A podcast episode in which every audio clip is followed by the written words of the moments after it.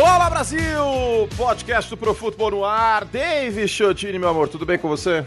Olá, meu amigo Antônio Curti, olá, nosso querido ouvinte do Pro Futebol. Com muita alegria, estamos aqui para mais o que, Antônio Curti? Para mais uma temporada da NFL. Mandei um gif do, dos violonistas do Titanic, acho que a referência não foi muito boa, né, com o que aconteceu depois. Mas mandei para vocês. Então, um prazer estar em mais uma temporada com vocês nessa paçoca. É, vamos juntos, né? Vamos juntos para mais um ano. E com vocês também, com você também, ouvinte. Você lavando louça, você no trânsito, você na academia. Ó, até a falha o exercício, hein? Não vai largar a mão no meio. Vamos lá, vamos lá. Não vamos falar de divisão nenhuma em específico aqui. É da rodada, é da semana 1. Temos várias pautas interessantes. Temos, claro, Dallas e Tampa Bay, que a gente vai tratar com um pouquinho mais de carinho também no podcast Assinantes. Temos que falar do Baker Mayfield. Será que ele tem bala na agulha para colocar pontos no placar ou o caminho das pedras de Cleveland é o jogo defensivo? Qual jogo sob o radar merece mais atenção na semana 1? Cardinals e Titans ou Jets e Panthers? Brian Flores zero do talento de Belichick contra quarterbacks calouros? Tem muita coisa boa, inclusive um top 5 Alexandre Borges, que eu acho que está no Masked Singer, hein? Eu, eu acho, acho, deixa eu Dini. Eu daqui acho a pouco que ele era onça. Ele era onça. A onça. Vamos lá, daqui a pouquinho tem mais muita NFL nos próximos 45 minutos. É, vamos lá, então. Temos umas perguntas aqui do Exagero Fato, e que é um quadro que a gente faz em SP League também, mas não, não vou fazer as mesmas perguntas, né? É, e eu trago aqui podcast também, David Chagini. E hum. antes de mais nada, um abraço para Eduardo Micelli, que está lá em Washington, D.C., está na capital dos Estados Unidos, está na Brasólia dos Estados Unidos. É... Grande abraço, Dudu. E faz parte da história desse podcast. Muitos ouvintes antigos aí se lembram com muito carinho dele. Então, um abraço muito carinhoso para ele. A gente trocou uma ideia muito, muito boa uh, ontem, hoje, enfim. Né? E, e, é isso. Então, um abraço para ele. O podcast não estaria onde está se não fosse por ele, o site também. Com certeza. E é isso. Vamos Grande juntos, abraço, Dudu. meu querido David Chiogini. Uh, onde começamos? Ai, tem as perguntas dos assinantes também, hein? Também. Que coisa maravilhosa, coisa... Brasil. Quer, quer, começar, como diria você? Agora eu vou, eu vou emular Anthony Curti. Quer começar endereçando o elefante na sala? Ou... O elefante é... na sala. É. Queria contar uma novidade para você. Te contei já, vou contar para o público. Te nesta quinta-feira. Com Nelson Rubens. Nesta, nesta quinta-feira eu estarei presente no, no podcast Quarta Oportunidade da ESPN México. Olha, Olha como só. A, curte Podcast Network está ficando internacional, hein? É, e você fala da minha Podcast Network, é só nacional, olha só. Você já está. Mas eu vou falar em português porque meu espanhol não. não meu Vanderlei. espanhol é. É, vai Luxemburgo Idiomas. e pior que eu falei, eu falei pro produtor da SPN Médico, falou assim, cara, eu acho melhor responder em português, vocês dublam, alguma coisa assim, porque vai ser meio Vanderlei Luxemburgo no Real Madrid. Aí o cara, não, não, sem problema, sem problemas. Eu, é, então beleza. Será que eles vão te dublar? Eu acho que pra você, retribuição histórica, isso aí, depois de tantos anos Chaves sendo dublado em português, é... eu serei dublado em espanhol. É. Tá Por vendo? quem será, meu Deus? Tô, tô ansioso para descobrir Pelo, quem que vai me dublar. Eu, eu pediria o dublador de, sei lá, de Marisol, alguma coisa assim. Hum. Vou, Carlos Daniel, já Carlos pensou o Carlos Daniel? Daniel o, como, como que chama o, o Carlos Daniel da, da, do Usurpador? Ah, Fernando Colunga. Ou, o Hector Bonilha. o Hector, ou eu posso pedir isso aí, será que os é. caras não tem uns esquemas na Televisa aí para arranjar o Hector Bonilha? O Hector Bonilha chega de Brasília para te gravar. Maravilhoso. Posso pedir o Edgar Vivar também, o, o seu barriga, que fala português. É, é verdade, Bom, Edgar Vivar fala. Quanta bobagem. Vamos lá. David Chodini, vamos endereçar o elefante na sala. Vamos ao exagero ou fato? Vamos colocar trilha pra essa paçoca? Bota aí uma trilha legal. Vamos lá. Josh Allen tem condições para ser MVP em 2021? Exagero ou fato, Chodini? Fato, fato, tem sim. Fiz uma brincadeira aqui, esses é para ver o torcedor do Buffalo Bills brabo, mas Josh Allen jogou muito em 2020, em 2020, esteve bastante tempo na briga pelo MVP e é um jogador que tem aquilo que faz um quarterback ser MVP. É espetacular. É, não basta é, ser sólido e tal. Tem que fazer jogadas diferentes. Tem que conseguir tirar coelhos da cartola. E isso Josh Allen tem e consegue. É uma coisa muito importante, para mim é fato também. É... O torcedor do Buffalo Bills às vezes ficou chateada, com, não só com a gente, mas com praticamente todo mundo que cobre futebol americano. Ah, vocês odeiam o Josh Allen. Se ele jogar bem, a gente vai elogiar. Se ele jogar mal, eu não gostava dele no draft e pronto, e errei, ele é deu isso. certo, é. paciência. Exato. Seguindo, Dak Prescott tem condições de ser MVP em 2021, exagero ou fato? Exagero. Sério, eu acho que é fato. Eu acho exagero pelo seguinte, Anthony. Hum. É... Você gosta quando eu te chamo de Anthony, que lembra a tua mãe quando ela ia brigar com você. É, ah, é o seguinte, cara. O, o, talento o deck tem, talento à disposição dele ao redor também tem, mas eu acho muito difícil um jogador vindo da situação que ele veio ganhar o prêmio. Eu acho mais provável que ele ganhe o Comeback Player of the Year, se for para disputar. Então, mas por conta disso que eu acho que é possível também. Pela narrativa, Sim. seria uma narrativa muito forte. Se o deck ganha a divisão com 40 touchdowns, jogando em Dallas, mas é uma narrativa acho, forte. Eu acho que assim, talento tem, mas eu acho que não é esse ano, não. Justo. Seguindo, é justo, último aqui. Tampa Bay vem mais forte para essa temporada, David Chodini. Exagerou o fato? Fato. Como é que eu vou dizer que um time que manteve todo o time campeão né, que tem Tom Brady como quarterback, já começa por aí. É, desculpa a expressão que eu vou usar, mas essa é uma pica grossa, tá? E ainda foi, foi no draft e pegou jogadores que trazem profundidade pro elenco e que não precisam entrar em situações é, que eles resolvam já. Eu não posso dizer que esse time tá mais fraco que na temporada passada. Claro, as peças envelhecem, mas não é um time envelhecido num total. Então, para mim, Tampa Bay vem mais forte sim. É, tem outra coisa também. Segundo ano do Brady no sistema, uh, ainda deu um, uma adicionada de talento no draft, profundidade de talento em algumas posições. Né? Não acho que ninguém do draft chega para ser titular. E, e, ainda tem o Giovanni Bernardo para receber passes, né? Que eu acho que é um ativo Sim. interessante como running back. Então, eu também acho que é fato. David Chiodini, agora vamos falar de Din Din. É, Júlio, coloca aí o. Din, din, din. Vamos lá. É, este é um segmento que estará apenas, apenas no podcast assinantes a partir da semana que vem. Então, se você gosta de, de apostas, etc., estamos dando um, uma degustação para vocês. Uma tip. Neste, uma tip. Né, neste momento. A gente vai conversar sobre handicaps, né, as lambujas e, e etc. Favoritos, zebras. É, na quinta-feira, por exemplo, os Cowboys são zebra por 8 pontos. Então, te faço a pergunta, Davis, que eu vou responder também, como a gente sempre faz. Qual o favorito em Las Vegas tem tudo para cumprir o handicap, né? Vencer por mais pontos do que Las Vegas dá. Por exemplo, Tampa Bay menos 8. Tampa Bay tem chance de vencer por mais 8. É... Mesmo os Chargers, menos 1 contra o Washington Football Team. Qual favorito em Vegas você acha que tem mais segurança aí pra gente ir nessa, nesse final de semana? Pode parecer um pouco arriscada que eu vou falar por conta da diferença de pontos que é de 7,5 hoje, né? Ou seja, vai ter que vencer por mais de uma posse mas o que mais me inspira confiança é o São Francisco 49ers contra o Detroit Lions. Tá? Sete uhum. pontos e meio. É, é, parece bastante, mas eu vejo uma diferença técnica muito grande nos times. Eu não acho que os Lions estejam fazendo um trabalho ruim. Eu acho que a reconstrução começou esse ano bem. Né? Eu acho que é um time que pode, para os anos futuros, aí evoluir mas eu acho que os 49ers são um time muito pronto, o Garoppolo é um quarterback muito seguro, a defesa volta a ter as peças importantes, né? Você volta a ter o Nick Bolsa, é, é um time muito ajustado, enquanto os Lions são um time em construção. Talvez ali no primeiro tempo os Lions deem uma complicada, mas eu vejo São Francisco abrindo mais que uma posse nesse jogo e ganhando esse jogo por mais que uma posse. Vou responder o meu também, para vocês verem como neste podcast não tem clubismo.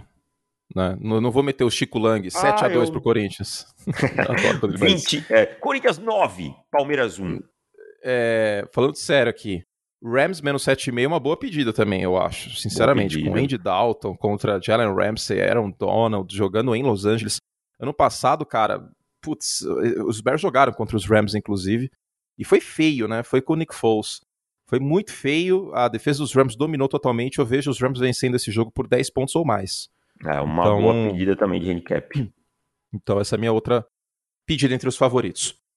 Agora, já que eu, que eu desci a lenha nos Bears, eu tenho a prerrogativa aqui de, de poder falar essa, essa zebra aqui na sequência, David Chodini. Aí Manda você fala a sua também. Manda bala. Eu acho esse mais 4,5 Saints bem interessante, hein? É, eu concordo com você. Saints e Packers, né? Eu ainda acho que os Packers vão vencer, mas por menos de 4 pontos. Eu acho que vai. Ou, ou por menos de 4,5, né? É. Ou vence por 3 ou por 4, mas é, não sei, acho que estão voando uh, sob o radar os Saints no momento. Não é uma defesa horrível, teve perdas, claro, mas é uma defesa horrível. E o James Winston mostrou bom, bons momentos na pré-temporada. Concordo com você, eu acho que é um jogo mais equilibrado do que parece. Claro que o fator Aaron Rodgers pesa a favor de Green Bay, Mas a gente tem que lembrar que o David Bakhtiari tá fora, tá, Exato. tá lesionado. Né? Ah, o Saints não tem grandes wide receivers. Faz anos isso. Faz anos que eles, tinham, que eles têm o Michael Thomas. Ah, mas agora é o James Winston. Pode produzir em profundidade, pode trazer uma outra faceta pro, pro jogo. Né? Eu concordo com você. Mas a minha tip é diferente da sua. Posso dar a minha aqui? Pode. Eu tô um pouco mais esperançoso com Miami Dolphins mais 2,5 tá?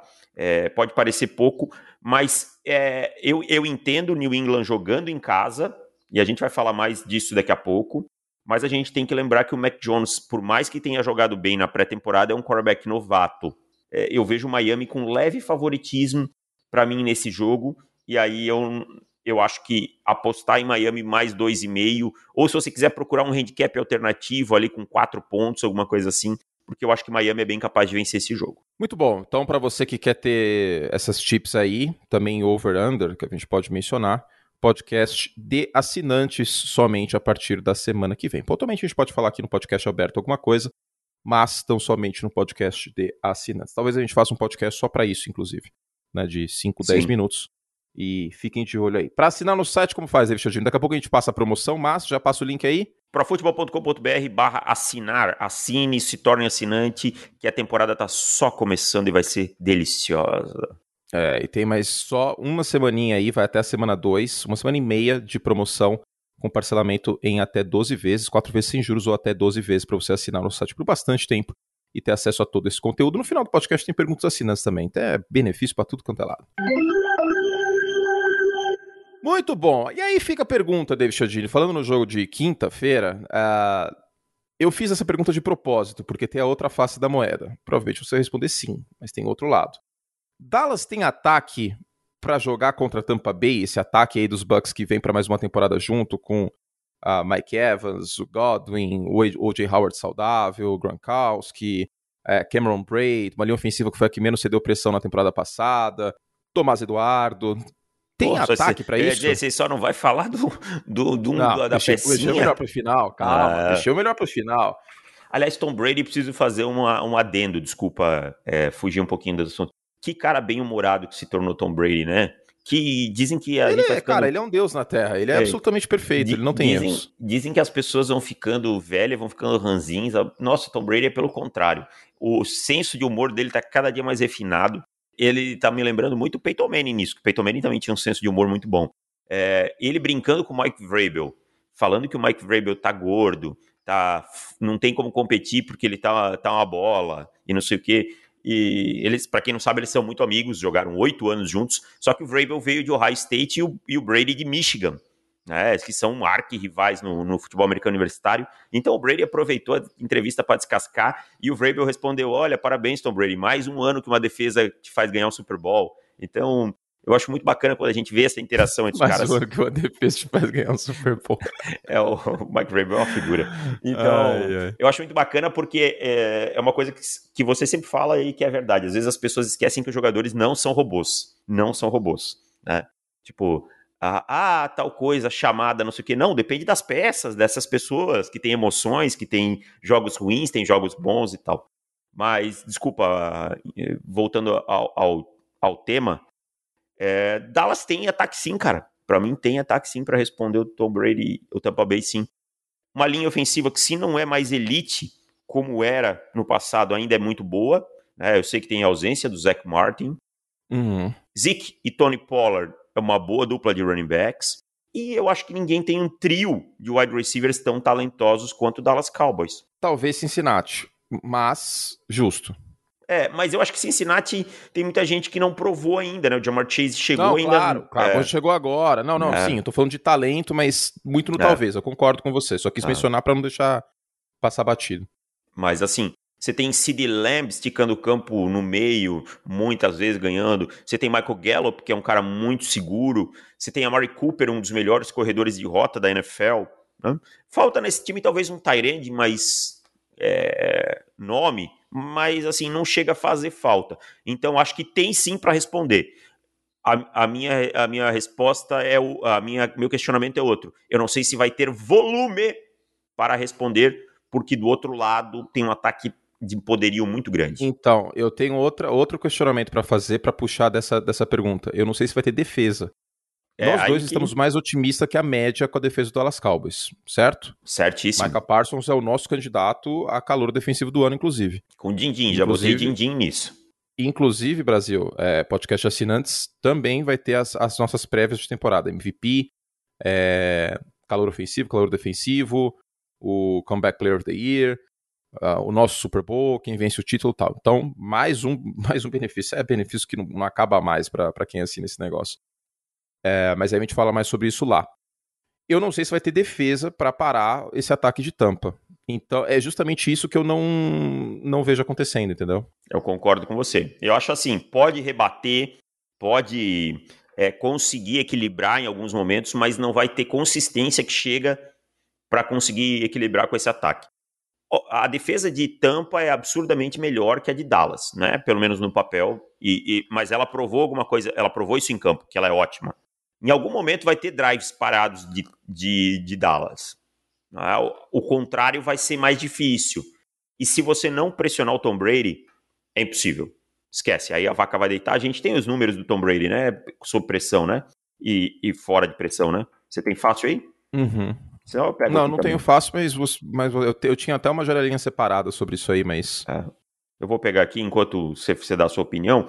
Mas é, é isso. Se você não pressionar o, o, Tom, o, Tom, Brady, cara, a vaca vai deitar. Quem ganhou do, do, do, Tampa Bay ano passado foi quem conseguiu pressionar o Brady, né? E aí não precisou ter tanto volume ofensivo. É, exatamente. Mas Péssimo, eu vejo um jogo acho. tipo 28 a 20, nada contra o ataque de Dallas, mas a defesa de Tampa Bay é muito boa, né? E é a melhor é. defesa da NFL contra o jogo terrestre há dois anos. Exatamente. Ó, eu peguei aqui os números do Brady, tá? Só pra gente ilustrar. Sob, é, com o pocket limpo, né? Kept clean, pressure. Sem pressão. Sem pressão. 46 touchdowns e 9 interceptações. Um volume absurdo para um cara de uhum. contando temporada regular e pós-temporada, tá? Tá. Sob pressão, 4 touchdowns e 6 interceptações. É outra coisa, né? É outra... É. Claro que todos os quarterbacks diminuem esse número, ah, mas óbvio, o Brady né? tem uma. É, o Brady tem um gap muito grande. É abismal, né? Isso aí é inegável. É. Abismal. O problema é pressionar, né? Porque, como eu falei é. mais cedo, a linha ofensiva de Tampa Bay foi a melhor da NFL protegendo o Brady. Tampa Bay entendeu. Eu tenho uma joia aqui, eu só não posso deixar que ninguém encoste. Pronto. É, né? é, então, vamos ver se no norte da Flórida começam, porque no centro da Flórida resolveram rápido essa questão. No norte da ah. Flórida tá lá o Trevor Lawrence, é, prestes é ele... a, a, dar ruim a qualquer momento. Sabe como é que se chama a Operação Urban Meyer? Operação Iraque. Operação Iraque, meu amigo. Não vai ai, ter ai, jeito. Ai, vai, vai ser problema isso aí. Seguindo, então, a gente fala mais sobre esse jogo no, no podcast de assinantes. Vamos seguir. É mais do que óbvio que o Buffalo Bills é o favorito na divisão contra Miami Dolphins, New England Patriots e New York Jets. Né? Eu ficaria chocado se os Bills não vencessem essa divisão. Pode ser que aconteça com 17 jogos, não sei. Não dá para descartar, né? Os Bills têm calendário de primeira a prateleira de AFC, né? Joga contra os Chiefs, por exemplo. Não, não vai ser fácil. E um dos adversários que o Pittsburgh Steelers, que o Buffalo Bills pega, que venceu a divisão no ano passado, não é o favoritíssimo para a divisão neste ano, que é o Pittsburgh Steelers. A gente sabe que Pittsburgh é zebra nesse jogo, né? Falando em, em zebras e favoritos lá em Las Vegas, seja em Las Vegas, seja na nossa análise, é zebra, inclusive é zebra por quase uma posse inteira de touchdown, seis e meio neste momento. Você vê um caminho para Pittsburgh vencer esse jogo, Davis? Mesmo com o Josh Allen com tu, vindo com tudo aí para essa temporada e o Ben Roethlisberger ter terminado mal a temporada passada? Só fogueira nessa pauta, hein? Só fogueiraça. É... Mas aí que é bom. Cara, eu acho assim, turnovers. Se você não conseguir forçar turnovers e der campo curto para esse ataque do Pittsburgh Steelers, você vai ter muitas dificuldades. Por quê? A gente fala muito do Josh Allen, fala muito do ataque do Buffalo Bills, que é espetacular, mas a defesa do Buffalo Bills é boa, sabe? Teve suas dificuldades no começo da temporada, mas depois se acertou. Mas na reta final se acertou, exatamente isso é. que eu ia falar. É. Então você tem aí um Gregory Rousseau chegando, que fez uma boa pré-temporada. É, você tem uma secundária com o Micah Hyde e o Poyer, que são dois bons safeties. O Trey Davis White é um dos melhores corners. o Tremaine Edmonds, Matt Milano. Então é uma boa defesa, sabe? Então, assim, se esse ataque dos Steelers, eu sei que trouxe coisas novas na pré-temporada, que mudou o coordenador e tal, mas não é um ataque com potencial explosivo. Vai fazer uma ou outra big play por causa dos seus recebedores e tal, mas isso não se sustenta durante uma partida toda. Então esse time precisa estar na frente do placar e campos curtos. Eu acho que a única alternativa é forçar o Josh Allen a cometer turnovers. O curioso, Davis, é que hum. eu tinha visto uma, uma, estatística muito louca, que o ataque do Buffalo Bills tem dois, tem só dois nomes que foram escolhidos em primeira rodada. Que é o, que Josh, é o Josh Allen. Allen. e o Mitchell Trubisky. Mitchell Trubisky. E a defesa, e a defesa é recheada de talento nesse aspecto, né? Tem o Ed Oliver, tem o Trey Davis White, tem o Tremaine Edmonds. Mas tem uma volta aqui que eu queria destacar, que é importante e, e deixa eu só ver se ele é a primeira rodada, tenho quase certeza que é. Quem que é? É, mais uma primeira rodada. É o Starlo Tulele, que não foi draftado na primeira rodada pelos Bills. Mas o Starlo Tulele deu opt-out no ano passado, por conta uhum. da pandemia. Esse cara contra o jogo terrestre, que foi um problema para a defesa de Buffalo no início da temporada, é uma peça interessante. E qual foi a grande fraqueza de Pittsburgh no ano passado? Correr com a bola. Exato. É. Então eu acho que vai precisar correr bem com a bola os Steelers e forçar turnovers. Né? Vai é. ter que fazer aquele futebol americano bem copeiro para conseguir né? uma potencial zebra. Old school, exato. É. Vai ter Aquela que fazer coisa. exatamente ah, isso. Eu sei que parece muito muito óbvio dizer assim, qual é o caminho? Ah, deixar o Josh Allen fora do campo.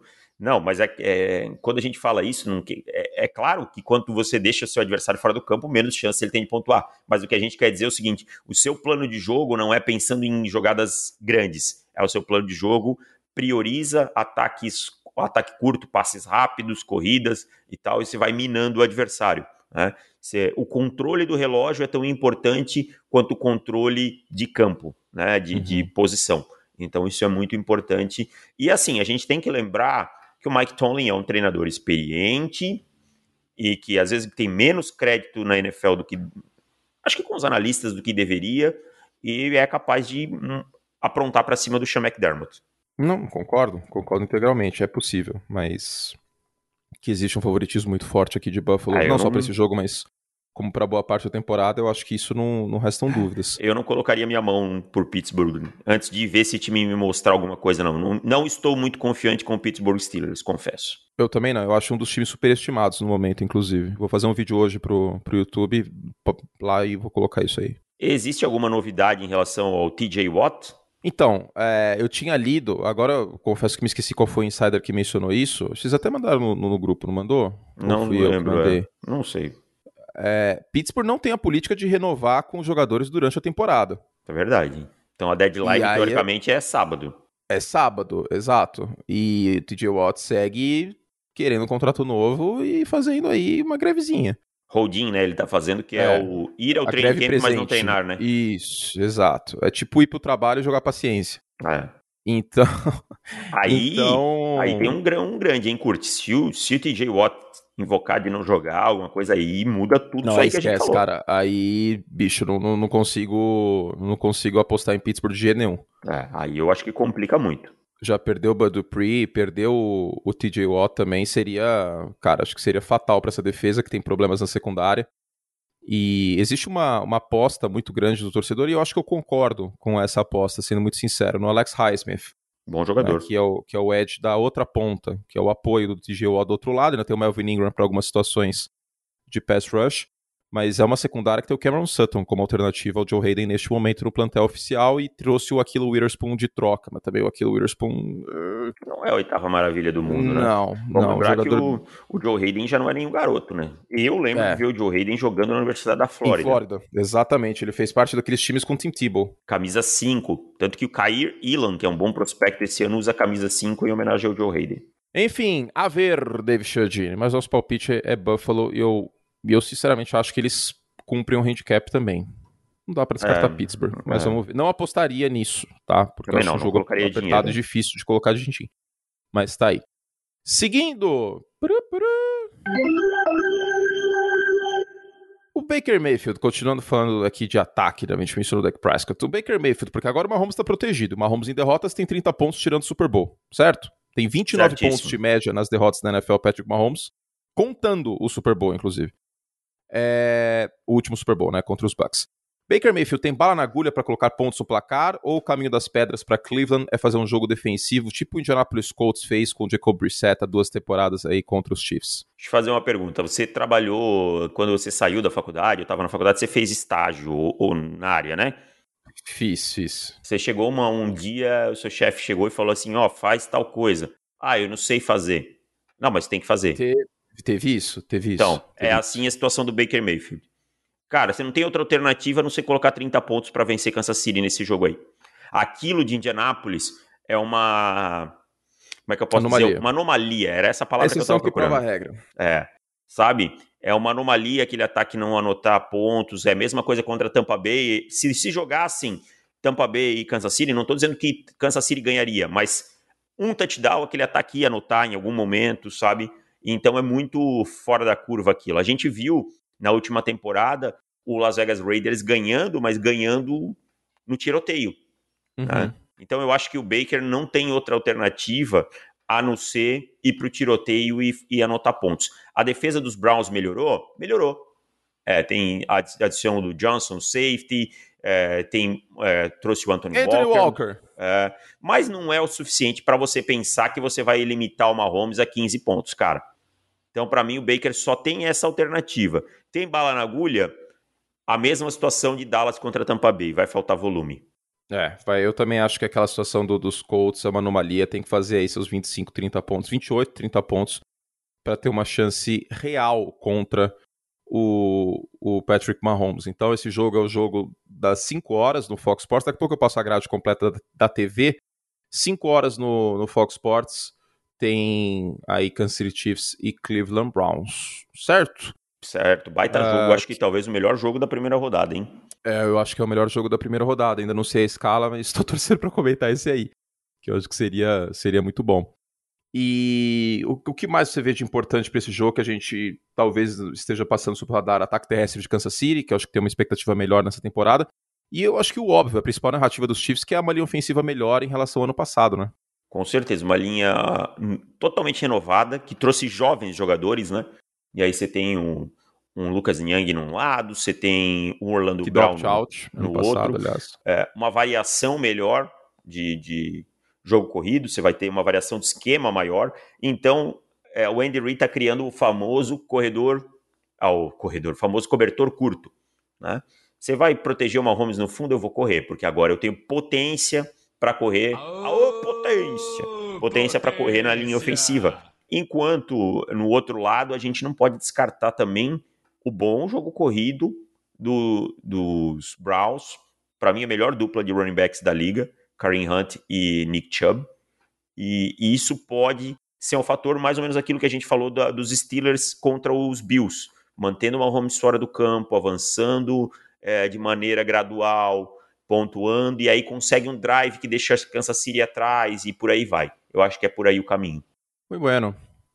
Bom, Cleveland, pra mim, inclusive, tem time pra chegar na final de conferência. A gente pode ver esse, esse confronto se repetindo nos playoffs, tá? Os Chiefs são favoritos, mas existe caminho sim pra Kansas City perder esse jogo pra Cleveland, pra Cleveland ganhar esse jogo, porque Cleveland trouxe o Jadavion Clown, que a gente sabe que vem de uma temporada muito ruim, mas é um jogador talentoso, é um jogador muito atlético, e ele não sendo a primeira opção do pass rush, não sei, pode ser que dê caldo. Né? É, ajudou a secundária aí, trouxe peças dos Rams, e continua investindo. Trouxe o Osso Coramoa no, no, no draft também, na segunda rodada, que acho que foi uma barganha. Então é uma defesa em talento, em profundidade de talento mais forte do que no ano passado e tem condições de pressionar, em tese, pelo menos no papel, o quarterback sem mandar blitz. E a gente sabe que mandar blitz contra o Mahomes é pedir para tomar aí na cabeça, né? Então isso é Exatamente. muito importante para Cleveland. Cleveland entendeu a missão. Os Bills também, né? Draftando dois edges aí no, no primeiro e no segundo dia do draft, com destaque para o Gregory Rousseau mas teve o Carlos Basham também. Os Bills também sacaram que o caminho das pedras para vencer os Chiefs é, é, man- é mandar pouca blitz, como o Tampa Bay fez no Super Bowl, aliás. A blitz, para quem tá começando agora, é aquela jogada na qual cinco ou mais homens vão para cima do quarterback. Se você manda cinco ou mais homens, os recursos são limitados, é o cobertor curto. Você fica com menos jogadores para proteger o passe. E aí o Mahomes, lendo bem a blitz, lendo rápido, com menos gente ali atrás para cobrir, ó, E sabendo ganhar, ganhar tempo, né? Que é uma coisa que ele faz Tá magistralmente, né? e Ganha. lança de pirueta, É. parece o Dani dos Santos dando o, É, a Rebeca agora, né, inclusive, lançando até pela nuca. Nunca vi isso aí. Esse homem é incrível. Que esse homem faz com a bola na mão é um espetáculo. Espetáculo! Adoro, adoro, Patrick. Joga contra Excelente Denver duas vezes por ano, em Tuba. Adoro. David Chiodini, temos uma promoção pra avisar pras pessoas. Então, ó, vamos. Hora da revisão, Telecurso 2000. Perguntas pro podcast. Podcast a mais acesso a mais de 1.500 textos no nosso acervo, o dobro de textos por semana, acesso a todas as prévias de temporada e ainda um podcast que vai dar dica de aposta. Isso tudo ah, em 12 é... vezes, é sério? É loucura, meu irmão, é loucura. 12 vezes por menos de um x-salada. Qual que é o preço, Anthony? Meu amigo! Como diria Chagini. Olha, é um precinho camarada, essa promoção vai até a semana 2, tá? Então aproveita. 1.500 textos do acervo, o dobro de podcast, o dobro de textos, 12 vezes de 14,15. E você tem acesso até 14 quando, 15 centavos. Então, aí que tá. E, aí que tá. São 12 vezes você tem acesso até o Super Bowl. Até o Super Bowl? Só? É, mas não é até o Super Bowl de 2022, é até o Super Bowl de 2023. São duas Olha. temporadas pelo preço de uma, com, cara, é mais de 50% de desconto, é bem mais, inclusive. Em 12 vezes você paga a assinatura. É como se fosse uma revista de futebol americano, só que com muito mais benefício, né? É uma Exato. revista de futebol americano que você tem um podcast junto. Exato. Isso não existia há 15, 20 anos. Então aproveita, assina o nosso site profutbol.com.br barra assinar. Você tem acesso até fevereiro de 2023 em 12 vezes. E ó, 12 vezes com precinho de salada é bom demais, David Chiodini. Não dá para não assinar essa paçoca, hein? Não perca tempo, assine, você vai ter muito conteúdo e eu tenho certeza que você não vai se arrepender. Muito bueno, vem com a gente, profutbol.com.br barra assinar, a gente te espera. Financie esta paçoca, tem acesso a todas as prévias de temporada, tem acesso a todos os podcasts. E vamos que vamos, Deivão. Muito bom. Muito bom. Me senti o Silvio agora, Mar... falando pro Lombardi, falar do Atroveran. Atroveran. ah, coitado, você mandou um vídeo pra mim do, do cara no... Como é que era em nome do amor, sei lá que era. Não, namoro não, era... não teve. Minha namoro... mãe mandou isso é. pra mim, cara. A minha mãe, minha mãe adora o TikTok. Ela fica o dia inteiro nesse negócio. É. Aí ela, ela, viu. Pode falar, desculpa. Não, não pode, pode terminar. Não, Aí ela viu esse vídeo aí, porque ela sabe que eu sou fã do Silvio Old School, né? O Silvio hoje, pô, tá com 90 anos, não é a mesma coisa. Tipo, é, é realidade. Dá pra dar um né? desconto, é né? Dá pra dar um desconto também, né? É, não é a mesma coisa, dá pra dar um desconto, mas o Silvio Old School é, cara, é fora de base, velho. Tipo, não existe tomou... apresentador na história da televisão brasileira como o Silvio Old School. Não, não existe. O Silvio é um marco. Ah, o cara tomou tanto não no, no Procurando Namorada, é, era coitado. tipo Tipo o programa do Faro, do, hoje não, Faro. É igualzinho, é igualzinho. Só que aí são as minas sentadas na, na mesa do show de calouros. Aí vem o cara lá, bigodudo. E eu achei engraçado, é uma coisa muito engraçada, cara. Eu não sei se é por causa da, da sociedade da época, ou enfim.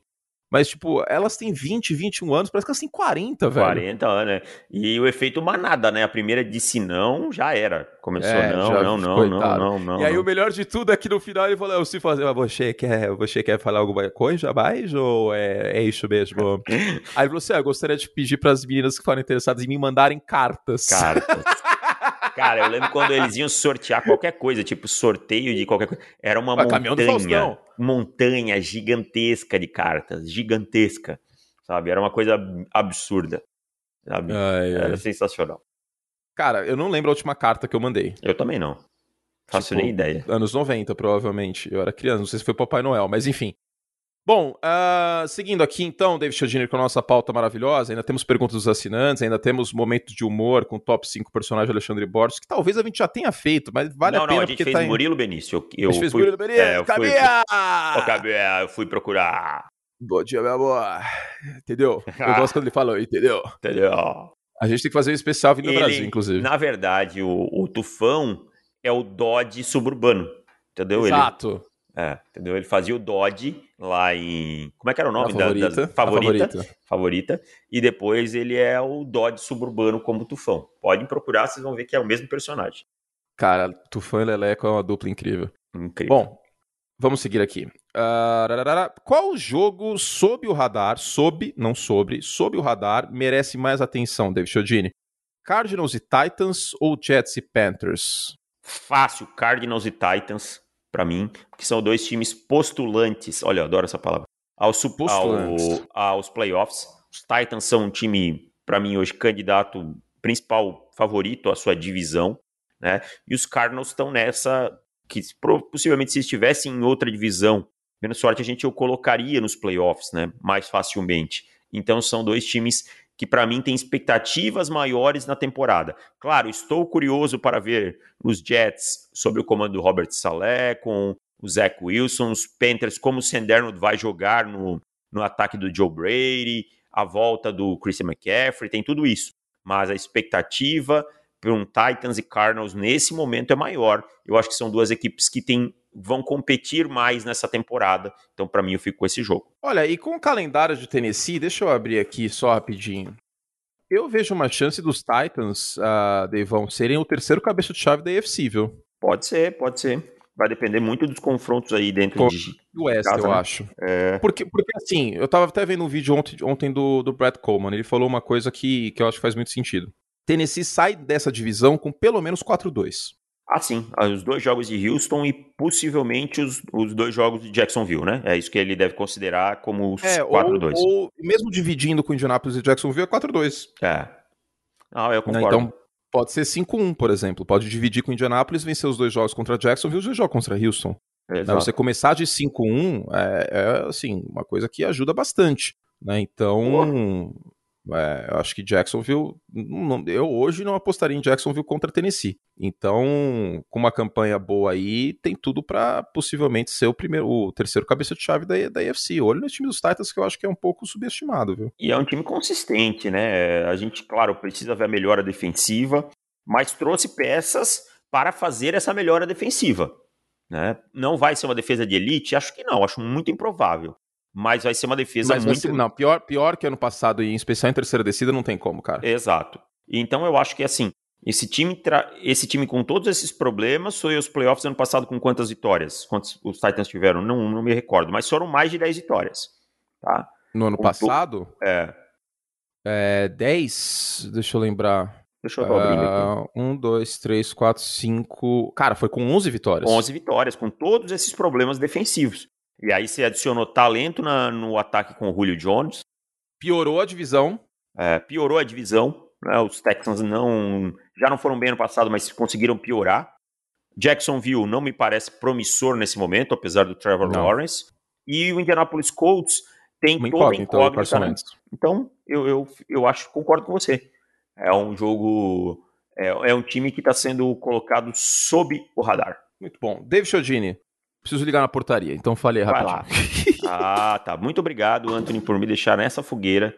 Mas é isso, então Tennessee é, é um time muito forte. Só que Arizona é aquele time que pode pontuar rápido, né? Tem um ataque é, aéreo uh, com o Kyle Murray e o DeAndre Hopkins, caras que conseguem é, criar a, as famosas big plays. O time adicionou o Rondale Moore, né, que pode ser uma arma muito utilizada em screams, que pode ser um cara colocado se movendo para o backfield. Então a gente não pode descartar Arizona. Arizona. Acho que a Arizona tem mais problemas aí no corpo de cornerbacks, que pode ser, mas adicionou o Evan Collins. Então é um jogo Voltei. bem interessante de assistir Tennessee Titans e Arizona Cardinals. Aliás, o Javen Collins é um palpite sobre o radar para calor defensivo do ano, hein? Zevin Collins, bom jogador. Também acho. É. Acho que começa um pouquinho atrás aí do, do, dos, dos demais favoritos, mas é um, é um bom valor. Bom, é, Arizona, vocês sabem, eu não tô tão otimista assim para vencer a divisão, mas é um candidato para os playoffs.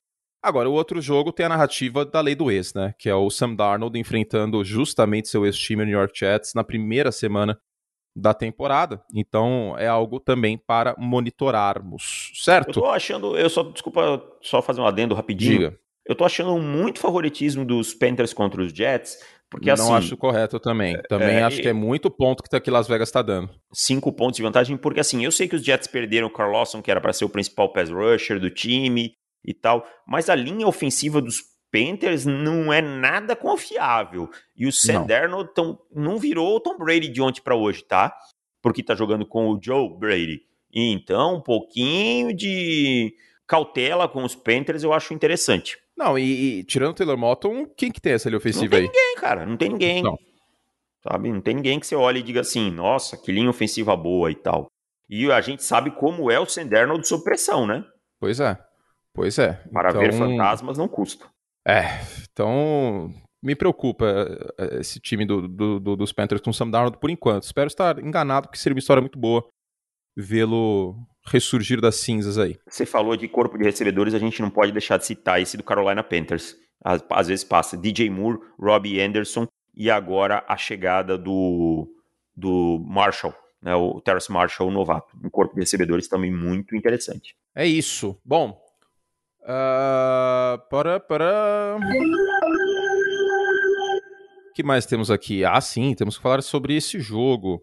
Mas antes, rapidamente, a escala dos jogos da TV, né? Saiu? Lembra? Não, não, ah, não, não, quem comenta ah, o tá. jogo. Ah, não, isso não saiu ainda.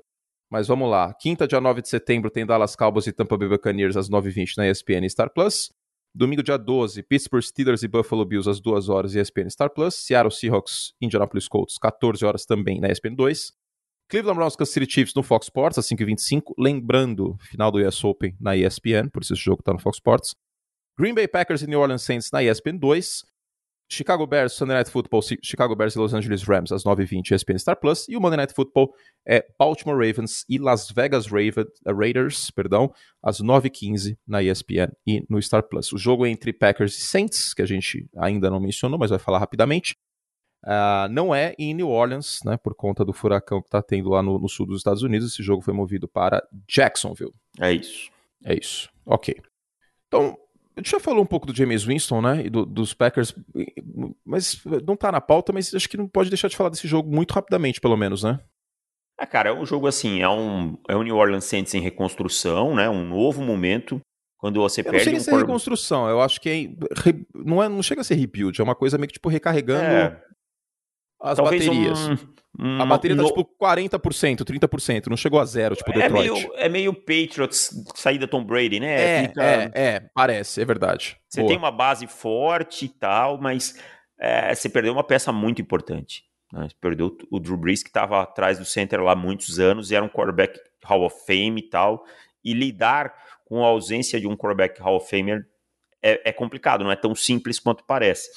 Mas eu tenho expectativas razoáveis para o Saints. Tá? Eu acho que o torcedor do Saints tem que entender que é um momento de, de transição. Acho que essa é a melhor palavra. E do outro, lado, um, do outro lado, um time, o Green Bay Packers, que tem que. Vão por tudo ou nada e tal, mas eu acho que não se reforçou aonde precisava, no corpo de linebackers, no corpo de é, interior de linha defensiva para ajudar o Kenny Clark. Né? Então eu acho que ainda existem alguns pontinhos aí nesse time a serem corrigidos, que vai precisar que o Aaron Rodgers tenha mais uma grande temporada para pensar em Super Bowl. É, tem condições para isso, né? Lembrando, mas é, é, aquilo que eu falei do sebastianismo. Né? A volta do Aaron Rodgers por si não resolve alguns problemas desse Exato. time, como o corpo de linebackers, né? E assim, curte. E o Kevin oh. King de segundo cornerback também, né? Vamos esquecer de falar isso, que pelo amor de Deus. Deixa eu te fazer uma pergunta. Cara, qual é a chance do Aaron Rodgers ter uma temporada, assim, tô falando seguidas, tá? Uma temporada igual a que ele teve em 2020? É pouco provável. Olha, é, é pouco provável pela regressão à média, que não é porque ele vai piorar porque não. a natureza quer, simplesmente. É porque estatisticamente isso acontece. Né? E foi o muito Patrick fora Mahomes curva, isso né? aconteceu, por exemplo. Exato. Entendeu? Exato, isso acontece. Então. É, tem muitas variáveis aí, né? E essa linha ofensiva não tem o Corey Linsley, que saiu e não tem o David Bacchiari pro início da temporada. Então, sei lá, é... Green Bay vai vencer a divisão? Vai. A gente não consegue apostar contra isso, não faria sentido. Mas, mas hoje, neste primeiro momento, não está para mim na primeira prateleira da, da Conferência Nacional. Né? Então, Também. Um, é um pouco por aí. Eu um acho que é um termômetro interessante, porque esse jogo tem todo aquele, toda aquela pinta de ser jogo armadilha. Né? Green Bay precisa vencer e convencer nessa primeira partida contra o Saints para afastar qualquer dúvida já no início da temporada. Agora, outro jogo muito importante, esse, esse, a gente está na semana 1 apenas, né? Mas é uma partida que pode ter uma ramificação muito forte para a pós-temporada. O Brian Flores vai herdar o talento do Bill Belichick contra quarterbacks calouros, Dave Chiodini? Eu acho que sim, cara. Principalmente por, pelo fato de ter uma secundária que ele propicia jogar da maneira que mais complica um quarterback calouro. Acho que não lembro de nem... São poucos os times que podem dizer que tem uma dupla, né? Como Byron Jones e Xavier Howard como cornerbacks time adicionou o Jevon Holland para a posição de safety, um bom talento no, na, no draft. E isso lhe permite ter uma confiança para mandar mais homens atrás de um quarterback calouro. Ah, o Mac Jones foi muito bem na pré-temporada. Gente, tudo bem, e, e isso tem seu valor, tá? Não estou dizendo que não tem seu valor. Porém, entretanto, todavia, agora o caldo é diferente, a velocidade é diferente, e agora ninguém mais encosta em ninguém devagar e ninguém tira o pé para nada agora é para valer. E um calor ele vai sofrer. Isso não quer dizer que ele é ruim, não, ele vai sofrer porque é o que acontece com o calor no NFL. Vamos ver, uma secundária é oportunista, no sentido positivo da palavra, rouba muito a bola do adversário. E também, meu querido David Chiodini, o Brian Flores faz muitos disfarces antes do sim, snap. Sim. Né? Então, esse processamento do Daniel Jones depois do Não, snap. Do Mac Jones. Desculpa, do Mac Jones. Do Mac Jones depois do snap é uma coisa que eu tô muito intrigado, porque vai ser para lá de importante, tá? Então, olho nessa partida. E, bom, Jogo de poucos pontos para mim, cara. Jogo de poucos. Qual é a linha over-under? 43, essa... eu acho. Ah, aí essa aí tá, a linha tá boa. Aí não dá pra ir nem no over nem no é, under. Tá muito, muito baixinha, afiada. né? Tá muito baixinha. Não, e tá afiada. Não consigo ir nem no, nenhum nem outro. É, uma, uma big play quebra essa aposta, né? É, exato. Uh... Que jogo em Fox Sports. Cara, que jogo difícil de dar palpite, hein? Eu vou assistir esse jogo, na verdade. Eu sei que, que você vai estar provavelmente transmitindo os Browns. Eu vou deixar os Browns na telinha do lado, mas eu vou ver esse jogo aí que eu tô muito intrigado. Tem o jogo dos Browns e Chiefs eu vou ver depois com calma, mas esse jogo aqui eu quero ver porque tem muita é, esse... coisa que me intriga. Esse vai ser o primeiro condensado que eu vou assistir depois. Me intriga muito esse jogo, Curte. Tem muita, muita variável, muita coisa para entender. A gente já entende um pouquinho mais os Chiefs e os Browns. Agora, esses dois times a gente precisa entender melhor. Tem o Tua Tagovailoa, como é que vai ser de verdade no, na temporada regular, se vai seguir a melhora da pré-temporada. É um jogo muito interessante. Estou intrigado para esse jogo e também para o outro jogo, né, do, do, horário que, que não está na... É, está na TV, né, está no ESPN 2, que é Packers e, e, Saints. Esse vai ser o segundo jogo que eu vou assistir no condensado. É. Inclusive, para quem não, não quer perder nada, tem a opção aí do Game Pass para você assistir os condensados, né, que são jogos em 30, 40 minutos, com todas as jogadas e as faltas e todo o mais, só que sem intervalo comercial, sem enrolação, sem nada do gênero, só ação mesmo. E pra gente é uma ferramenta muito importante. Então tem essa função aí no, no Game Pass, no NFL Game Pass, que é o pay-per-view da NFL, tem os condensados. Quando a gente fala condensado, a gente faz referência a isso. Well, uh, é isso, David Chodini. Baita primeira rodada, né? Estamos pronto aí para essa primeira rodada e vamos que vamos, porque vai ser demais essa temporada. A volta da torcida me anima muito, cara. Eu vi a primeira semana do college football, foi uma energia diferente, é outro esporte. Foi, é, é bom demais ver as torcidas de volta. Vamos lá, então. Um comentário rápido sobre os jogos que não falamos. Jaguars e Texans. Cara, jogo ruim, veja por último. Chargers e Football Team. Jogo que me intriga muito, é, confronto entre uma linha defensiva, linha ofensiva reforçada dos Chargers e defensiva dos de Washington muito boa. Jogo muito interessante de se assistir. Vikings e Bengals. Uh, eu acho que os Vikings são bem favoritos aqui e os Bengals não me inspiraram confiança na pré-temporada. Jets Panthers já falamos, Eagles Falcons. Um jogo também com muita coisa para se assistir, mas de times que tem muitos problemas para resolver. Então deixa esse jogo para mais tarde. Seahawks Colts. Jogo muito bom. A gente vai entender muito o que é o Carson Wentz nesse sistema dos Colts, mas acho que o Seahawks tem aquela pecinha chamada Russell Wilson que faz a diferença. 49ers Lions. Para mim, aqui o jogo mais desequilibrado. Eu acho os 49ers um time amplamente superior e deve conseguir uma boa vitória. Broncos Giants. Um jogo com muita defesa, mas em que eu acho que o Daniel Jones vai sofrer bastante com a defesa do Vic Fangio e Denver leva esse jogo. Bears Rams. Jogo que teria tudo para ser mais legal se o Justin Fields estivesse em campo, como não, ele não vai estar, eu aposto tranquilamente nos Rams. Parabéns aos envolvidos. Ravens e Raiders para terminar, Davis. Lamar Jackson, um novo sistema, John Gruden é, Monday Night, sente na sua televisão, pegue a sua cerveja, seu refrigerante e se divirta é, finalizando a, a rodada, que vai ser um jogo divertido de assistir. Muito bom, então terminamos aqui. Isso tudo. Vamos responder perguntinhas rapidinho? Bora lá então. Ó, a pergunta do. Tu, tu, tu, que, que eu vou separar? Tô fazendo, tipo, jogando carta pro alto aqui, assim. Vamos lá, pergunta dos assinantes. Para mandar sua pergunta para o futebol.com.br, vai lá no menu dos assinantes. Você tem que estar logado, você tem que ser assinante, preenche o formulário e manda sua pergunta. O Químico Di pergunta rapidinho aqui. Pessoal, adora podcast vocês, faço caminhada escutando. Pergunta: se colocarmos o Justin Herbert nos Broncos, os Broncos ganham a divisão? Não. Não. Mas vão para os playoffs com tranquilidade, eu acho, até. O primeiro wildcard. Com tranquilidade. E seria um time a brigar, mas eu não coloco ninguém ganhando essa divisão enquanto existir Patrick Mahomes, Patrick Mahomes e os Chiefs exato. derem um time minimamente decente ao redor dele. Tiago manda aqui, olá pessoal, parabéns pelo trabalho. Vocês acham que já podemos afirmar que o Daniel Jones é o Jamarcus Russell dessa década? Muito longe disso. O Jamarcus Russell Muito. era um bom prospecto. Ah, ainda tem isso, né? É verdade. Mas aí, o- aí o, o resultado da, da NFL é muito, muito diferente. O Jamarcus Ah, não, Russell não, não. tem, não tem Tenebroso. comparação, assim, nessa última, nessa última década. O Daniel Jones não merece essa pecha. Seguindo aqui, pá, pá, pá, deixa eu marcar que a gente já respondeu, né? Vamos lá. Rip, já respondemos. E do Thiago já respondemos também. E esqueci de colocar a trilha. Ah, o Júlio coloca. Vamos lá, não, eu coloquei aqui já.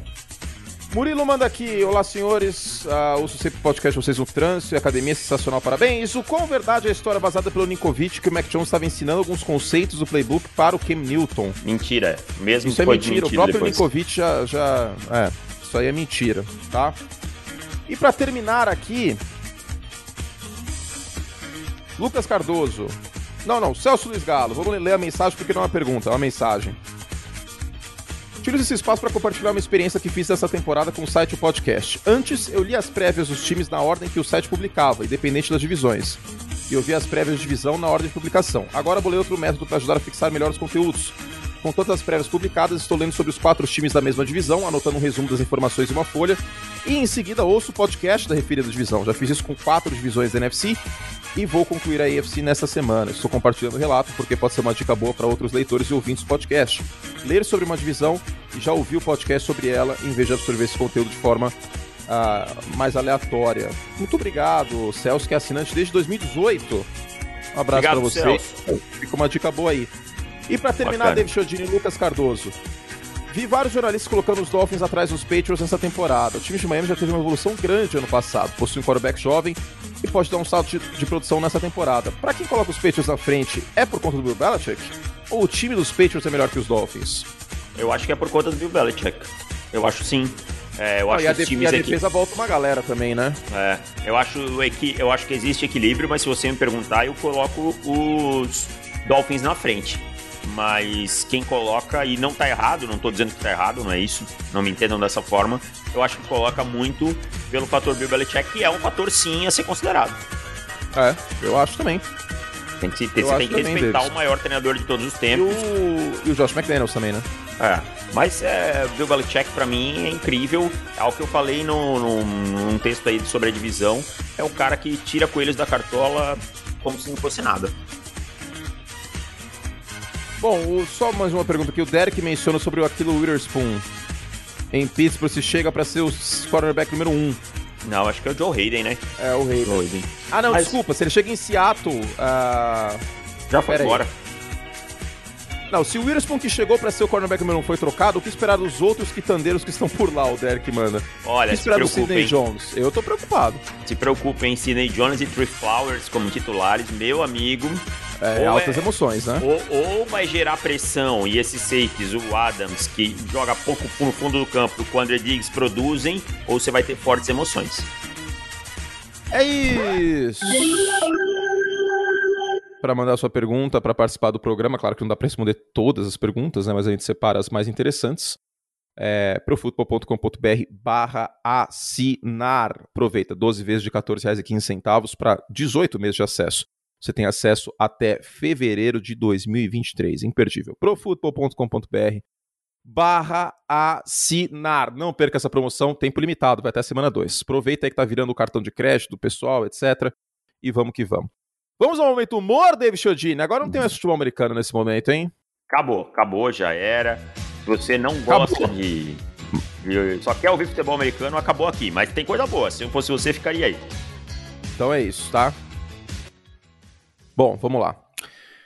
Eu acho que o, a onça pintada do Masked Singer é Alexandre Borges. Eu matei pela voz, porque eu assisti a Avenida Brasil e depois eu assisti o Masked Singer. Na hora que ele cantou, eu falei, é o Alexandre Borges. Tá? E Não, aí... Ele cantando garçom, cara, é impossível não ser o Não, Alexandre não. Borges. É. E os veio- também, né? É, veio uma dica que ele é caiçara e tal. O Alexandre Borges nasceu em Santos, no litoral e tal, e tem muita coisa aí, entendeu? Batendo. Então, Pra que mim, fez Caminho das Índias, ele fez Raul é. Kadori em Caminho Raul, das Índias. Não está nessa, nesse não ranking. Está, não está. O que, que era o Raul Kadori mesmo? Era... É, ele se apaixona pela Letícia Sabatella e ela usa ele, lembra? Pra isso, dar um golpe Isso, exato, exato, exato.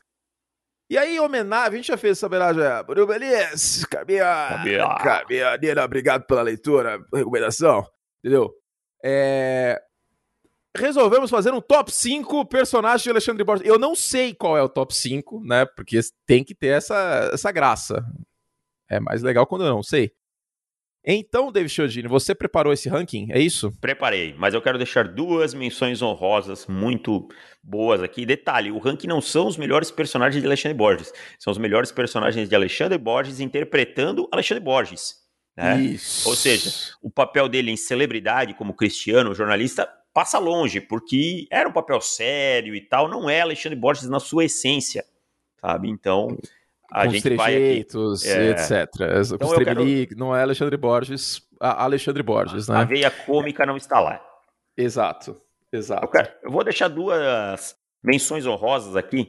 É, Jacques Leclerc, né, em Tititi. Ah, mas, mas, é muito Alexandre Borges interpretando Alexandre Borges. É o Alexandre Borges, Alexandre Borges tipo, com, com esteroides, assim, é uma então, coisa bem over. Como, é, pra ver como ele tem personagens e ficou fora do top 5, tá? Jacques Olha Leclerc, só, que teve, e contracenava, inclusive, com Murilo Benício, né? Muito Sim. uma novela lá. Uma novela Victor boa Valentim. pra ver. É, uma novela, boa pra morninha, ver. Novela Sessão morninha, Pichiti. Ah, pra, pra, ver ali, não vale a pena ver de novo, né? Muito Exato. boa. E Aparício Varela, tá? Em Haja Coração, em que ele fazia é, o Aparício Varela, o Cicinho, que era um marido de mulher rica e tal, meio capacho, que não trabalhava e tal, e depois ele se apaixona e vive uma situação muito complicada lá com o Malu Mader, que era sua amor, o amor da sua vida, mas não podia deixar, porque o dinheiro era o pai da Tata Werneck também. Então fica aqui a minha menção rosa a Aparício Varela e Jacques Leclerc. Apareceu Valéria de Age Coração e Jacques Leclerc de Tititi. Bom, é, cara, com certeza ele é o, a onça pintada. Acabei de abrir a Wikipédia dele aqui e tem informação que ele viveu em Portugal durante um ano e meio e ah. teve essa dica no Masked Singer. Eu não tenho a menor dúvida que é ele, tá? Então, se você quer spoiler, já tem um spoiler aqui do Masked Singer. Bom, uh... Cara, reflita o que a gente tá fazendo, Davis. Não, não, eu não posso refletir. Eu tenho que fazer que se eu refletir, pega, eu paro. Pega um momento, pega um momento hoje à tarde, quando você for comer sua maçã no sol. Ah. E oh, reflita, reflita. Eu fiz hoje um Power Ranking Alexandre Borges. É verdade, olha só. E eu que não gosto de fazer Power Ranking. Não, essa pica vamos... aí é minha. Essa pica, é. essa pica não é sua. Essa, é, a sua pica é o, é o draft é simulado. O... 32 escolhas em novembro. Uh, vamos lá. Uh, ó, ó, ó, que já estão fazendo top 10, hein? Na CBS é. Sports eu vi aí, ó, ó que é. botei ideia aí no, não, no, não, no, no, no Cutuca. Novembrinho nós estamos chegando, novembrinho nós estamos chegando. Bom, vamos lá, Davis, quinto lugar. O quinto lugar é o personagem esquecido e subestimado feito em Filhas da Mãe, que é o Leonardo. Tá? Nossa, tinha, não lembro. Tinha o imenso orgulho de nunca ter sido rejeitado por nenhuma mulher. Algumas foram mais, mais fáceis. Alexandre Borges do que isso. e ele tinha, ele tinha um método. Ele se mostrava é. desprotegido tal, e aí ele encontrava uma mulher e dizia que ela ia ficar pra, com ele para sempre. Só que era nunca passava de uma noite. Só que tudo mudou quando ele se apaixonou pela transexual Ramona, interpretada hum. por Cláudia Raia. Que é, foi um par recorrente, inclusive, Exatamente. Cláudia Raia e Borges. Então, se você jogar aí é, Filhas da Mãe, Leonardo é, foi um baita personagem do nosso querido Alexandre Borges e merece mais atenção. E a Ramona, no caso, a Cláudia Raia, os dois têm uma química muito forte, ficava muito bom. Muito bom, muito bom. Então já tem aí o quinto lugar. Justo. Foi uma novela. É, As Filhas da Mãe foi uma novela que ela foi muito. Ela foi muito atrapalhada por várias coisas. Não era uma trama muito novela da sete. Acho que o povo tinha que pensar muito pra assistir essa novela. Né? Em novela das sete você não pode pensar. Não, cara. não pode pensar. Da sete não pode pensar. Novela das sete você tem que simplesmente assistir. Tipo, não tem que pensar muito, tem que ser uma coisa automática, né? Tem que ser bobinha em alguns aspectos, tá? Eu acho que foi muito cabeça em alguns aspectos é, essa novela. E também é, ela foi meio que atrapalhar. Por que, que, que te atrapalha da audiência ela? Ah, alguém ficou doente também. Eu lembro que tinha alguma eu coisa. Eu não lembro, assim. mas foi uma confusão essa novela. É uma novela subestimada que, por fatores externos, acabou uh, perdendo força. Siga David Chiodini, quarto lugar. Quarto lugar para novo par com Cláudia Raia, né? Hum. Mas também uma boa atuação de Totia Meirelli ao seu redor. Ah, já sei qual é. Quinzão, É o quinzão. grande quinzão de verão 90, né? Fanfarrão e mulherengo, casado com Mercedes, totalmente dominado por ela, pai do grande quinzinho e dono do império da comunicação do canal Pop TV. Tá? Pop TV. É, Quinzão que, que o aí- Quinzinho administrava e tinha o hotel também. É, então ele acaba tendo um, um relacionamento com Cláudia Raia que é Lid Pantera. Né? Que, é, que ele era tipo, ele amava ali de Pantera quando era mais jovem, e aí ele dá em Exato. cima dela tal. Rola um affair, mas eles não ficam juntos no final. E Quinza ela acaba ficando com, o- com o Patrick. E Isso. Quinzão era um. Passava o dia no clube, né? No Pinheiros. Provavelmente Antônio Curti nadava, saía, encontrava. Quinzão. É, depois jogava um golfe, tênis e coisas de. E, e depois teve um perrengue, passou por uma fase pobre e não sabia como lidar. Então Não, é no final da novela. é No É. final da novela. O que reprisa um outro personagem que eu tenho certeza absoluta que está nesse top 5. É o primeiro. Se não for, eu, eu vou Não, primeiro. acabar com Ah, esse podcast. Sim, sim, sim, é o primeiro. Impossível. Mas, é, é o Magnum Opus de. de, de, É, de- de- olha, eu quase falei o nome, de, de Alexandre Borges. Então, Quinzão, com todos os trejeitos, todas as expressões faciais, né? É o nosso quarto colocado. Muito bueno. Quarto colocado. Uma novela bobinha, uma novela gostosa. Eu assisti no, no Globoplay, verão 90. Eu não assisti na época que foi veiculado, porque vocês sabem que eu amo anos 90. Mas deixou a desejar alguns aspectos. Tipo, no início da trama, eles pegavam várias, várias referências da época. Foi e tal, sumindo, né? tipo, Foi sumindo ao longo da, da, da novela. Ficou, ficou meio preguiçosa nesse aspecto de, de caracterização temporal, vamos dizer assim. Porque, tipo, novela das seis em 1920, puta, direto, né? Tipo, é muito. Tipo, chocolate com pimenta. Você sente o tempo inteiro que a novela é ambientada na década de 20, de 1920. Ao verão 90, cara, no início você tinha, por exemplo, aquela questão do plano Collor tal, da galera ficar com dinheiro preso e, putz, você, você tinha dinheiro pra comprar um terreno, você não pôde pagar, todas essas loucuras que aconteceu que acho que foi a maior insanidade econômica que já foi feita na face da Terra, foi congelar a poupança das pessoas. Nossa, Né? coisa doida, mano. Tipo, se louco. inflação tem causa. Não, não, fazer saneamento fiscal pra quê, né? Vamos congelar aí, cor- cortar zero da moeda e congelar o dinheiro das pessoas, que funciona muito melhor.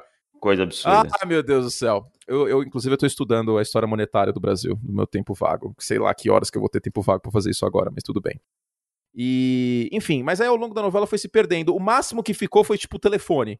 E, e É, caixa postal, assim. Tipo, é. só, tinha, só tinha isso num dado momento da novela. Acabou ficando nisso e na, na reta final o Tetra do Brasil. Mas, fora isso, eu acho que deixou a desejar um pouco. Acho que a caracterização em roupas tal foi bem feita, o figurino, mas no resto. Olha só que crítica dramatúrgica Você é que a gente tá um- fazendo aqui. Um José Wilker, um, um Como é que é? Um Chechel das novelas. Arthur Chechel. Ai, meu Deus. Eu acho que ele faleceu, inclusive, não faleceu, Sério? Tadinho? Poxa, desculpa se não foi- Chechel. Não, mas acontece, né? Ah. É, infelizmente faleceu aos 69 anos. Quase que eu dei uma de Claudete Troiano. Um beijo pro. É, teve, Pra teve Leila isso Lopes. uma vez. Mas, é, infelizmente faleceu aí. O Zé Victor também. Mas aí faz mais tempo. Seguindo, David Chodinho, terceiro lugar. Terceiro lugar para um personagem que também eu acho que menos falado do que deveria. E adivinha quem era o par dele nessa novela?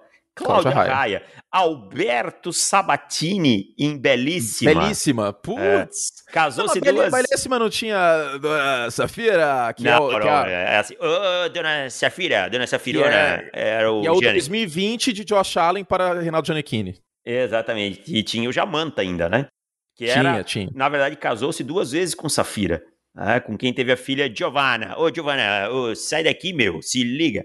E, e aí ele, a infidelidade dele acabou com os casamentos dele e tal, duas vezes. Tema teve recorrente, duplo- inclusive, nos personagens de Alexandre Borges. Exatamente. E aí ele também tinha um caso com a Valdete, que era a Leone, Leona Cavalli, e aí ele depois teve um caso com a Camila Pitanga, e depois ele teve um caso com a Letícia Bircoyer, e para acabar com a clássica eh, mulher com quem o Alexandre Borges deveria casar, que é a Carolina Ferraz, que era uma mulher rica, para variar, É óbvio, é óbvio. que também é um top 5 merecido, Você consegue, Carolina você, consegue imagi- você consegue imaginar Carolina Ferraz no bar da Dona Jura, no clone? Não consigo. Imagina a Carolina Ferraz falando que vou lá atrás lavar uma roupa. Não tem como. Não faz Não dá. isso. Não, Não dá, faz. não dá. Em, em ficou meio destoando o personagem dela, Rubi. É, ela não é. Ela nasceu pra ser rica. Ela tem cara de rica. Não tem como. E Alberto era, era um golpista de marca maior, vivia dando BO em todo mundo, não gostava de trabalhar. Aí ele acha que ele gostava dessa filha de novo, mas traiu essa filha de novo. Então, era Alexandre Borges em sua essência como executivo. Como executivo, versão é skin executivo de Alexandre Borges, muito bom. Estamos em terceiro, segundo lugar agora? Segundo lugar para o grande Danilo, né? O marido de Alma. Ah, esse, é, é, eu, eu, acho que esse aí ele não podia ficar de fora, porque é o primeiro Alexandre Borges como Alexandre Borges. É, na verdade, assim, o primeiro Alexandre Borges como Alexandre Borges é lá em A Próxima Vítima. Ao né? Bruno, é verdade. Ao Bruno, Mas ele aí vai ficar ninguém lembra do ranking. muito. É, porque assim, não tinha uma veia cômica muito acentuada ainda, mas já era um bom vivan, sustentado pela, por uma mulher rica e tal e tal, né? É, mas aqui o, o Danilo é o, o ápice, né? É o marido da Marieta Severa, É o a alma, é um bom vivan, né? ama as mordomias que tem, paquera empregada, até que acaba fazendo bobagem e engravida a grande Ritinha, que é a Juliana Paz, que é o primeiro papel de Primeiro destaque da papel Juliana dela. Paz É. e tal. E a alma era tão desalmada que, ah, tá bom, tá bom. Vamos criar essa criança aí, deixa. Marieta Assim. Severo interpretando Marieta Severo. Sim. Cara, a Marieta Severa é muito incrível, porque ela consegue ser Não, má. mas aí é sacanagem, porque ela é muito boa, cara. Então, tipo, ela- é o ela- da ela- Dona Nenê. Então ela consegue ser má e consegue ser a dona Nenê. É incrível, cara. é. Essa mulher é uma atriz incrível. Ela, É a, fez, ver- aquela então, novela, é a versão Dark Side da, da, da Marieta Severo. Ela fez aquela novela dos Garimpo lá, cara. Eu não consigo me lembrar o nome. É... Garimpo, Império? Não, não, não. Era ah, outra. é o outro lado do paraíso. Isso. Cara, ela, ela era incrível naquele papel, velho. Incrível. Mandava matar todo mundo. Excelente atriz, adoro Excelente, Marieta. adoro. Faz tempo Fizemos- que eu trabalho com ela. Eu, eu gosto de trabalhar com ela no teatro, adoro teatro. teatro é a essência do ator, adoro. Marieta público, interpretou a público. esposa de Nanene. Ei, ei. Teatro, público, tablado, eu, alegria. Ah, tablado. Mas não é uma coisa que ele falaria. A barriga tá doendo muito. muito ele falaria isso.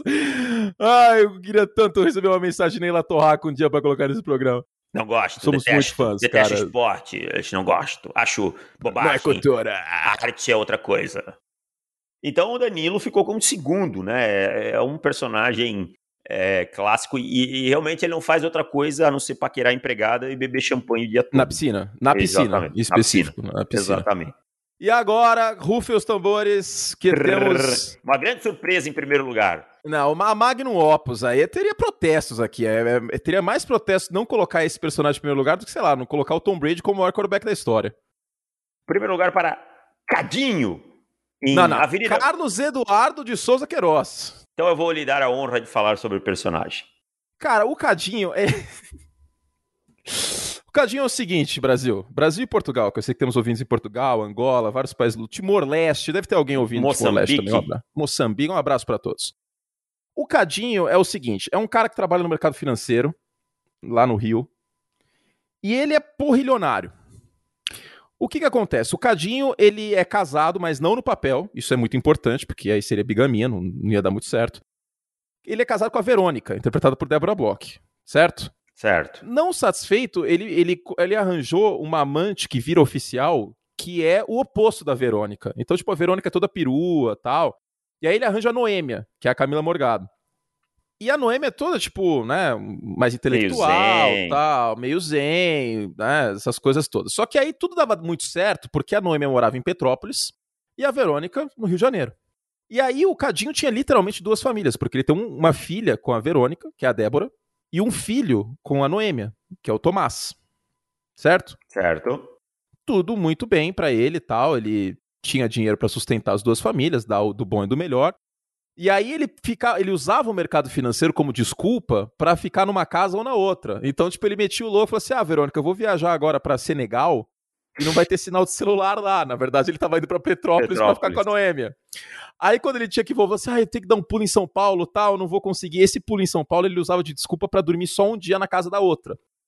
E durante, tipo, 20 anos, nenhuma desconfia, mas isso aí eu consigo entender, cara. 20 anos sem desconfiar de absolutamente nada. Ele não tirava foto pra não correr esse risco, evitava de, de Redes sair em público sociais. com elas, né? não tinha redes sociais, né? 2012, o Facebook era jovem ainda, então não tinha esse BO o- também. Era o Orkut nem ainda. existia, eu acho. era o Orkut, era o Orkut que dá, é, é a transição, né, do Orkut pro Facebook. E aí durante 20 anos o Cadinho tocou isso aí. Até que ele conhece numa balada a Alexia, que é a Carolina Ferraz rica. O Cadinho ainda ia pra balada. Exato. assim, e pra Verônica ele é o Cadinho e pra Noemi ele é o Dudu, tá? E aí ele conhece a Alexia numa balada e a Alexia quer porque quer ser mãe e vê no Cadinho um protótipo, né, genético para um filho ou uma filha. E aí rola, né? O rapaz do rally rola lá e nasce a Paloma. Mas a Paloma, que é uma demônia, inclusive, aquela criança, não sabe que o Cadinho é pai dela. A, a Alexia não conta. Então ele acaba tendo três esposas. A Alexia, ela não é tão oficial. E aí ele vai tentando lidar com essa situação, Dave Chiodini. Fiz o, fiz o background aqui, agora você continua. E aí a coisa uma hora se complica, né? Porque. É... Porque a Noêmia vai morar no Rio. Noêmia vai morar no Rio, e aí os filhos acabam se conhecendo. Né? E, e, o ele... Tomás quer pegar a Débora. Exatamente. Aí o Cadinho, começa a inventar surta. histórias. Não, essa família é de bandido, eles é. são metidos com tráfico de drogas tal. Aí, na outra, aí do outro lado ele vira e fala quase a mesma coisa. Não, porque esse pessoal aí matou não sei quem jet ski. Aí, cara, é muito bom, cara. É, é, é a veia cômica da novela. E aí depois... A Avenida Brasil é uma novela muito pesada. Muito pesada do lado dramático. Então, essas inserções do Cadinho, do núcleo do, do Cadinho, são essenciais. Leleco e Cadinho. São essenciais para não ficar um negócio pesado. Ah. E aí, depois, para piorar a situação, ele fica pobre, né? Então, é, o time dá um golpe nele. É, que é o assistente dele. Ele fica pobre, e aí, nas, no vai fim das contas, não vamos te contar o que vai acontecer com o Cadinho. Assista, porque o final é maravilhoso. E aí você vai ter. É, é o amor venceu, diríamos assim. Maravilhoso, cara. Cadinho. É, é, é, puro é puro suco de Alexandre Borges interpretando os, os trejeitos. Tudo, tudo, tudo né? maximizado. Ele, cara, eu estou revendo a Avenida Brasil, né? Falei isso já antes. No capítulo que eu vi dessa semana, ele falou que ele é um monogâmico enrustido pra Alexia. Porra, porra, esse foi o maior golpe. monogâmico, que é o que acontece. Eu, vou, eu, vou, eu vou dar spoiler, tá? Spoiler do Cadinho, porque é novela 2012 também a, a, a Noêmia e a Verônica descobrem que o Cadinho tá traindo elas com a Alexia. Mas elas não sabem que ambas são esposas do Cadinho. Exatamente. E aí elas destroem o casamento da, da Alexia com o Otorrino Rui, que é um, um cara lá que a Alexia queria porque queria casar para se livrar do Cadinho. E é um casamento em Angra tal. Elas destroem o casamento, pegam um barco com megafone e falam para todo mundo que, que a Alexia traiu o Otorrino Rui. Aí a Paloma, que é a filha da Alexa com Cadinho, dá camarão pro Torrino Rua, ele tem alergia, o casamento acaba, um horror. E aí a Alexa, para se vingar, conta pras duas que o Cadinho é o Dudu, e o Dudu é o Cadinho. Que elas não associavam. Exato. Aí as duas ficam muito pistola, tacam fogo na coleção de, de futebol do Cadinho, isso ele e aquilo, rasga a camisa, exato. E aí o Cadinho fala assim: ah, tá bom, as duas não me querem, então eu vou pra terceira. E aí ele começa a tentar conquistar a Alexia. É isso aí. Então, esse é o spoiler, mas vejam, vale muito a pena. Mas tem muito mais coisa para falar, cara. Tem muita mais coisa. Dava um podcast. Dava um podcast só do Cadinho. Maravilhoso, cara. Cadinho é um personagem. Inclusive, que... tem o funk da Alex encalhada. Procurem estar na página da Globo do G-Show. é, é, cara, é, é, Alexandre Borges interpretando Alexandre Borges em sua essência, o personagem. Carlos Eduardo Souza Queiroz, o Cadinho ou o Dudu. Muito bom, David Chiodini. Acho que foi uma homenagem merecida. Foi, foi para começar a temporada com o pé na porta, né? Já começamos com o pé na porta e vamos que vamos, que tem muito futebol americano vindo por aí. Essa semana ainda tem podcast de assinantes, tem muita coisa. Se você não é e você fugiu, profutbol.com.br barra assinar para se tornar assinante desse site maravilhoso. É isso, tem banners lá por, todo o site, também tem o link na, na descrição deste podcast.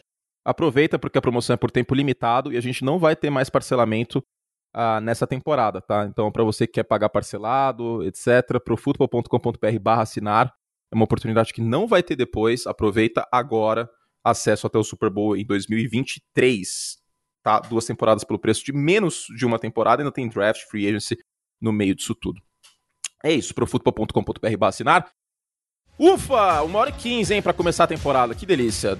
Obrigado ao David Chiodini, meu parceiro. Obrigado ao Júlio, nosso editor. Obrigado a você, ouvinte. A gente volta semana que vem com mais. Fizemos todos o que podíamos. Tchau. Valeu e tchau.